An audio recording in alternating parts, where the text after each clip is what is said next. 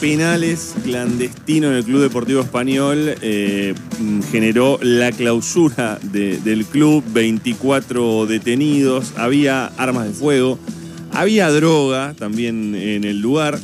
2 millones de pesos en premios, ¿En auto de alta en efectivo, tendrías que ver allí los billetitos de mil, eh, todos allí, en un, eh, en un, eh, en un operativo que este, estuvo a cargo de Celsa Ramírez, que suele eh, estar, eh, bueno, es pa- parte de la Fiscalía especializada en eventos masivos del Ministerio Público, pero la conocemos mucho porque actúa eh, en general en los operativos de seguridad y demás. ¿Cuándo fue esto, Wally? Fue este fin de semana. allanamiento. domingo. Sí, primero de mayo, ¿viste cómo, cómo Claro. se pone el primero de mayo? Pero pará, pará, pará, pará, pará, porque me interesa Yo te muchísimo voy a contar- este yo te evento. voy a Todo, todo, muchísimo quiero saberlo todo, todo en muchísimo detalle.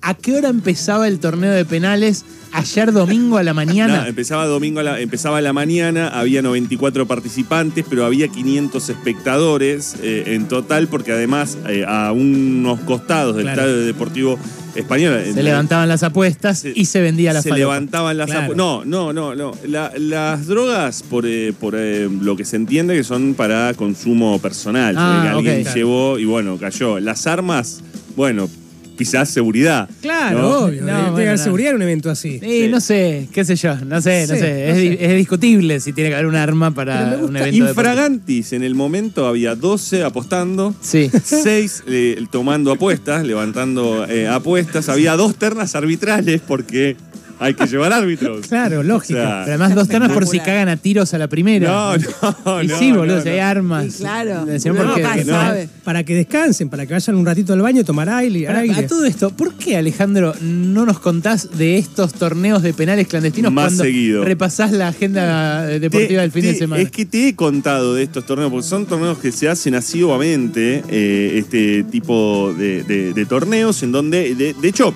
hay muchos en los que vos te puedes anotar, podés en, en canchita de fútbol de acá de ciudad, no solamente los que se hacen en el conurbano, no solamente los que se hacen eh, grandes, no son de esta Ah, magnitud. claro, eh, todos hay armas y falopas. No, no, no, no, no. No son de esta magnitud. cuáles hay, porque así yo me No son de esta magnitud, esos. pero te puedes anotar eh, como pareja, te- vos te anotas con tu pareja, eh, vos pateador, el eh, arquero o ella, eh, arquera, porque es mixto. No, no le cenasco a nada, claro. O sí, bien, claro. o bien, o bien eh, también podés, digamos, podé- pueden cambiar los roles eh, en, en los, según el reglamento, pueden cambiar los roles Mm. e incluso, e incluso puede ser eh, uno solo, que se la banque, que se la banque. Patea, ataje. Atajo y pateo. Atajo y pateo, atajo y pateo, tres, eh, eh, tres penales para. Esto es alucinante. Tres penales para cada uno. Si empatan en esos tres penales, después tenés que eh, definir eh, penal contra penal Y de- directamente. los que apuestan son terceros que no patean. Vos Que no apostás patean. por decir, este, eh, este la mete, tipo.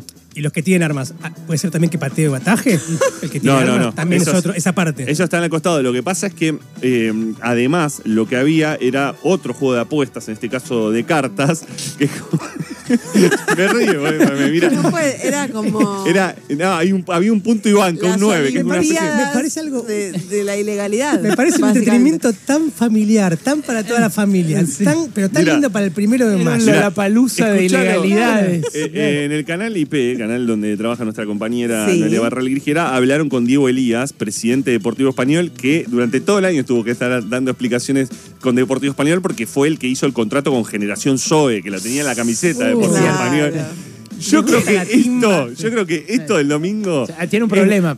Quizás podemos la ayudarlo. ¿no? nubecita Sí. que lo Es un ludópata, dale. claro, es un o ludópata, es tipo- claramente le gusta O apostar. sea, nosotros no tenemos un, un hecho- enfoque punitivista No, de la para realidad. nada. Capaz podemos ayudarlo, podemos conversar No, con él. de hecho, eh, le- de hecho, Diego Elías, yo he hablado, he conversado con él en su momento sobre Generación Zoe y me contaba cómo eh, iban a, a cobrar en efectivo a las oficinas de Zoe directamente. o sea, el ya está dinero. familiarizado con la viva, El digamos. gusta la dinero. viva, sí, la eh, pero eh, si lo podemos escuchar, creo, a Diego Elías allí en explicando esta situación porque dice, el club tiene nada que nosotros alquilamos el lugar.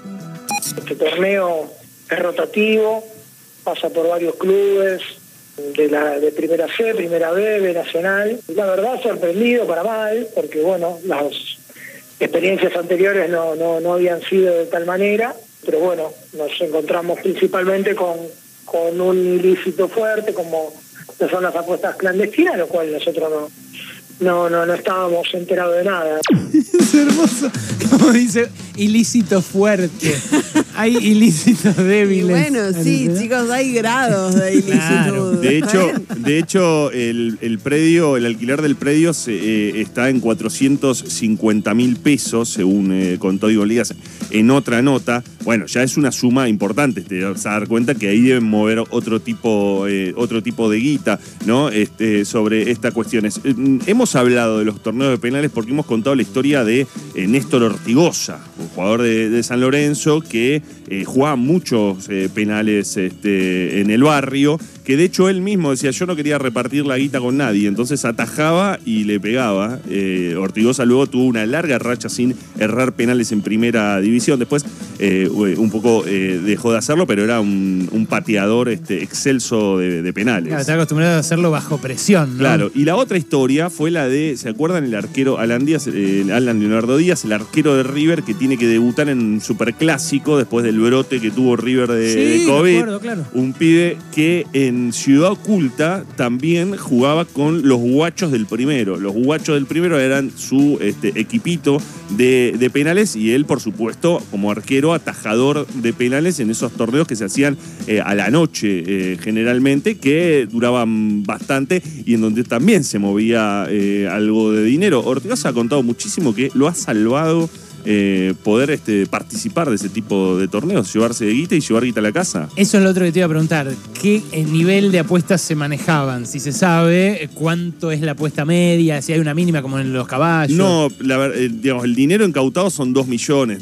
Creo que debe ser un volumen, un volumen más general, pero. Y menor eh, respecto de la que tenían en pero serie. de experiencias y haber conocido eh, otro- haber conocido otros torneos de cómo se apuestan. Y torneos más o menos de este nivel. Te, te- te aparecen de tipos que te ponen 100 pesos a hoy, a otros que te ponen 1000, 2000 y que te apuestan fuerte porque conocen una pareja que sabes que es una pareja que puede llegar a ganar o quedarse. Porque de hecho después hay algunos detalles, no sé específicamente si se hacía en este campeonato, pero había, hay algunos detallecitos de apostar eh, a, dónde le patea, a dónde le patea, Ah, claro. a dónde le patea, si No, lo no, ataja la, timba, verga. la timba Si tiene. le erra, por ejemplo, si lo, si lo manda afuera, por ejemplo. Exacto. Claro, claro. Pero perdón, esto lo hacen B-Win, todas estos- Sí, esas sí. grandes plataformas eh, han hecho negocio de eso, de cuántas veces la toca antes del primer corner. Es, es timbear por la timba misma hasta en el más mínimo detallecito. Exacto. Ahora, eh, la, la pregunta que me surge es: eh, ¿qué, qué, eh, clase de gente en términos de su calidad, digamos? Sí. ¿Juega el, el jugador que más o menos No, no, no lo- la- los que juegan son,